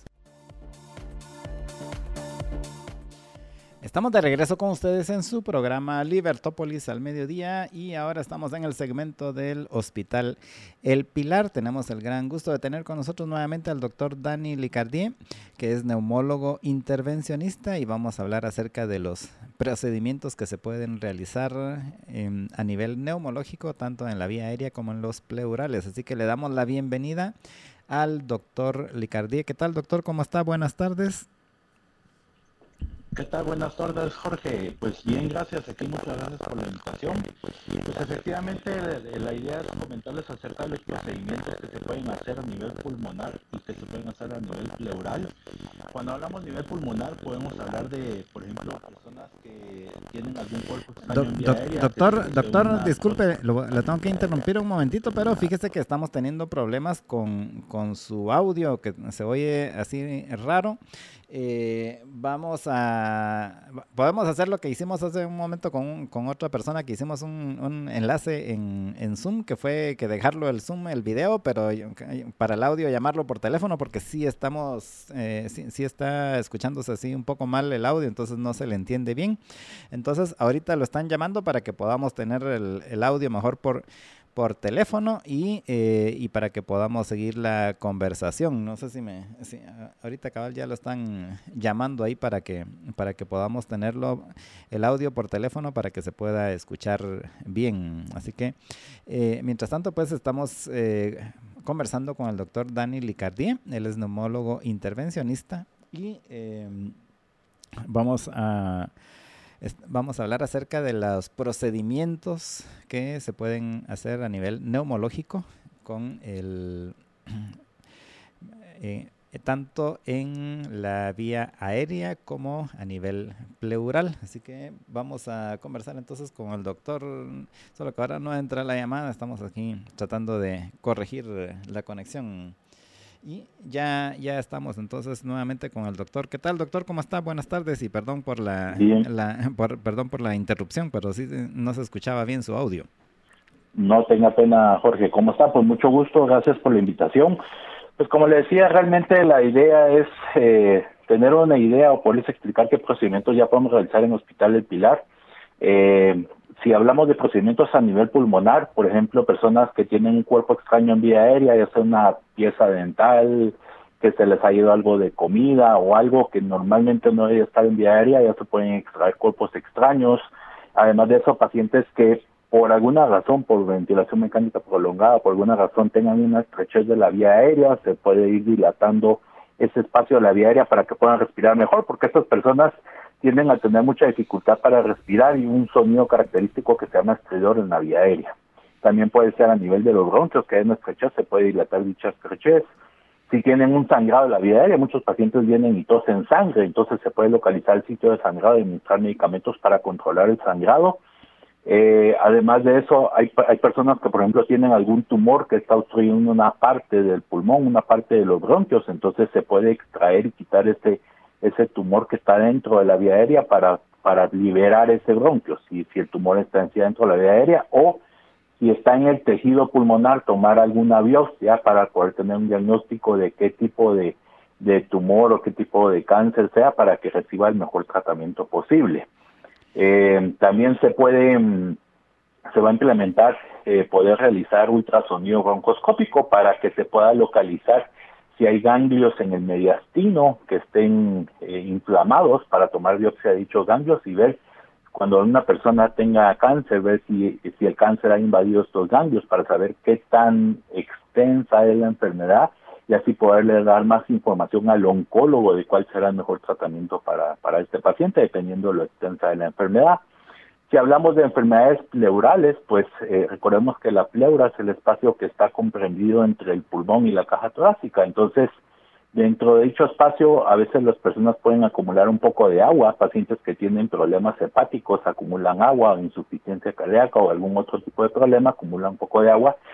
Si les ocasiona mucha dificultad para respirar, se puede eh, drenar dicho, se revisa el sitio con un ultrasonido se ve y se identifica claramente dónde es el sitio donde tienen más, más agua en dicha área del pulmón, se drena dicha agua o incluso se puede colocar un catéter para drenar dicha agua e incluso hay personas que por ejemplo tienen algún tipo de cáncer y este cáncer ha invadido la pleura, entonces tienden a producir constantemente líquido y empiezan a acumular agua en dicho espacio y eso les ocasiona dificultad para respirar. Entonces se puede introducir un catéter para drenar eh, ese líquido introducir incluso un medicamento para tratar de que las pleuras se peguen y ya no acumule agua en dicho espacio para que pueda tener mejor calidad de vida, que pueda respirar mejor, que se sienta mejor la persona.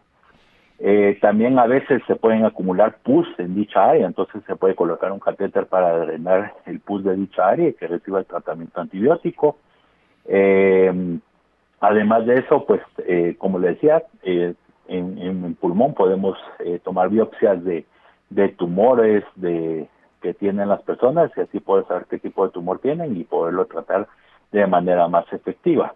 En fin, son varios procedimientos que, que se pueden realizar tanto a nivel de pulmón como de pleura y la ventaja de estos procedimientos es que estos procedimientos pues en la actualidad como son nuevas tecnologías que se están implementando son procedimientos que en promedio se llevan 45 minutos una hora en realizarlos aproximadamente eh, dependiendo del tipo de procedimiento, la mayoría de los procedimientos se realiza eh, y el paciente usualmente puede ingresar el mismo día que llega a hacerse el procedimiento o al día siguiente en la mayoría de ellos, ¿verdad? Ya no es como previamente que, que tenía que ingresar el paciente, se le hacía una cirugía, pasaba unos días hospitalizados y regresaba. Entonces, la idea es que el paciente pues pueda tener un diagnóstico más pronto, que se le pueda eh, que el diagnóstico lo tenga más pronto para que pueda tener el mejor tratamiento posible y que eh, disminuya su tiempo de estancia hospitalaria y pueda hacer un tratamiento efectivo y mejore su calidad de vida. Doctor, todos estos procedimientos que usted mencionó son hechos ya, como lo mencionaba, con la tecnología actual en el, en el sentido de que es solo de introducir los instrumentos y cámaras y todo de manera así que, que son microscópicos y, y, no que tengan que hacerle un corte y abrirle, por ejemplo, para, para llegar al pulmón, por decir algo. Eh, usualmente en los procedimientos que son en vía aérea se introduce una, una, una cámara, por así decirlo, eh, a través ya sea de la nariz o de la boca y se llega directamente a la, a la vía aérea y entonces ahí es donde se, se, se, introducen instrumentos y se procede a quitar el tumor o hacer o a dilatar la vía aérea, en fin, hacer el procedimiento. Entonces, cuando el paciente despierta, después el procedimiento se hace por, con, sedación para que el paciente no tenga ninguna molestia, no sienta nada, y cuando el paciente despierta, pues eh, no, no, no va a tener ningún corte ni nada que, que sea evidente, o sea, se trabajó directamente en la vía aérea donde estaba el problema. Eh, si estamos hablando de nivel pleural, eh, si por ejemplo es una colocación de un catéter, igual el paciente se le administra cierta sedación para que no sea tan molesto el procedimiento y ahí sí hay necesidad de hacer una pequeña incisión, pero aproximadamente como un centímetro para poder introducir el catéter. Es una incisión muy pequeña y el catéter pues la finalidad de drenar o poder administrar medicamentos, sacar esa agua que tiene en el pulmón, ese pus, eh, y cuando ya está bien pues se quita ese catéter y el se cierra con un pequeño punto y de ahí pues queda una muy pequeña cicatriz que casi ni se ve. O, sea que ya, ya no hay que hacer las operaciones que había que hacer antes, donde que eran mucho más intrusivas. Se puede empezar, normalmente se empieza por algo menos invasivo, como es con estas nuevas tecnologías, y ya teniendo diagnóstico y todo, pues ya se le da el tratamiento en muy en casos muy contados, en casos excepcionales, pues eh, ya requerirán ir a cirugía, pero realmente lo que se trata de evitar es que con esta nueva tecnología se pueda realizar un diagnóstico más rápido sin necesidad que tenga que necesariamente ir a cirugía. Va a haber casos donde pueda ser que tenga necesidad todavía hacerse alguna cirugía, pero se espera que, que ya sean muy pocos los casos, ¿verdad? Para que la recuperación sea más rápida. Y, todo esto al final tiene que ver mucho con que mientras más rápido eh, se atienda uno, eh, mucho más fácil va a ser el procedimiento, ¿no? Exactamente, o sea, mientras más rápido, eh, lo que pasa es que como los procedimientos son rápidos, entonces requiere menos recuperación, no son tan invasivos, son menos invasivos, son procedimientos seguros, eh, son procedimientos que va a requerir menos tiempo de hospitalización, entonces, eh, pues la persona va a tener menos, va a requerir menos tiempo para recuperarse. La persona se hace el procedimiento y a las horas ya está como que si no hubiera tenido eh, mayor cosa realmente, o sea, como no no como cuando cuando pasa veces con las cirugías que a veces te tardan unos días en recuperarse un poco, en cambio en esto se despiertan, se le pasa efecto a la anestesia y a, y a las horas ya están como que si como que si no hubiera pasado mayor cosa. Y, y esto, todo, todo este equipo es el, lo que tienen nuevo ahora en el, en el hospital. En la unidad de neumología, del, hospital del Pilar. Sí, así es. Ah, ok. Eh, y obviamente para llegar al momento de, de, necesitar estos procedimientos, generalmente tiene uno que consultar primero a algún neumólogo que lo refiera para hacer estos procedimientos. Exactamente, primero requiere evaluación por su neumólogo de confianza y, y, este ya determinará si necesita alguno de estos procedimientos y ya lo eh, ya lo referiría al hospital, ¿verdad? Para poder dar el tratamiento. Ok. Bueno, pues doctor, le agradecemos mucho su información y qué bueno saber de que están cada vez innovando más ahí en el Hospital El Pilar para poder tener eh, todos estos procedimientos cada vez de manera más sencilla, más rápida y más eh, fácil para, para, iba a decir para las víctimas, pero no para los pacientes, ¿no? Así es, incluso ahora ya en la consulta externa aquí en Homología del Pilar, pues también vemos diferentes casos y aquí determinamos si necesitan algunos procedimientos. Ok, bueno, entonces ya saben, cualquier problema eh, neumológico, pues pueden ir a la consulta externa del Hospital El Pilar y ahí ya de ser necesario, pues se definirá si necesitan hacer alguno de estos otros procedimientos. Muchas gracias, doctor, por haber atendido nuestra llamada.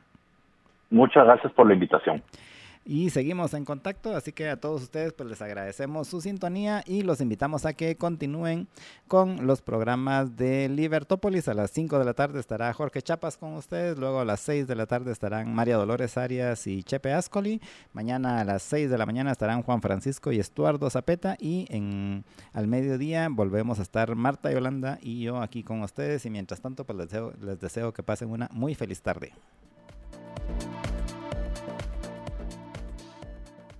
Libercast presentó una producción de Libertópolis. Recuerda suscribirte y dejarnos cinco estrellas para que continuemos trabajando en producir más podcasts de tu interés. Libertópolis.